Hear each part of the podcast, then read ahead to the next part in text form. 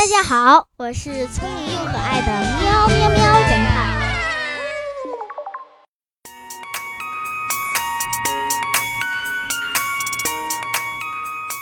有个小男孩，有一天，妈妈带着他到杂货店去买东西。老板看到这个可爱的小孩，就打开一罐糖果，要小男孩自己拿一把糖果。但是这个男孩却没有任何动作。几次的邀请之后，老板亲自抓了一大把糖果放进他的口袋中。回到家中，母亲好奇地问小男孩：“为什么没有自己去抓糖果，而要老板抓呢？”你知道小男孩是怎么回答的吗？他为什么没有自己去抓糖果呢？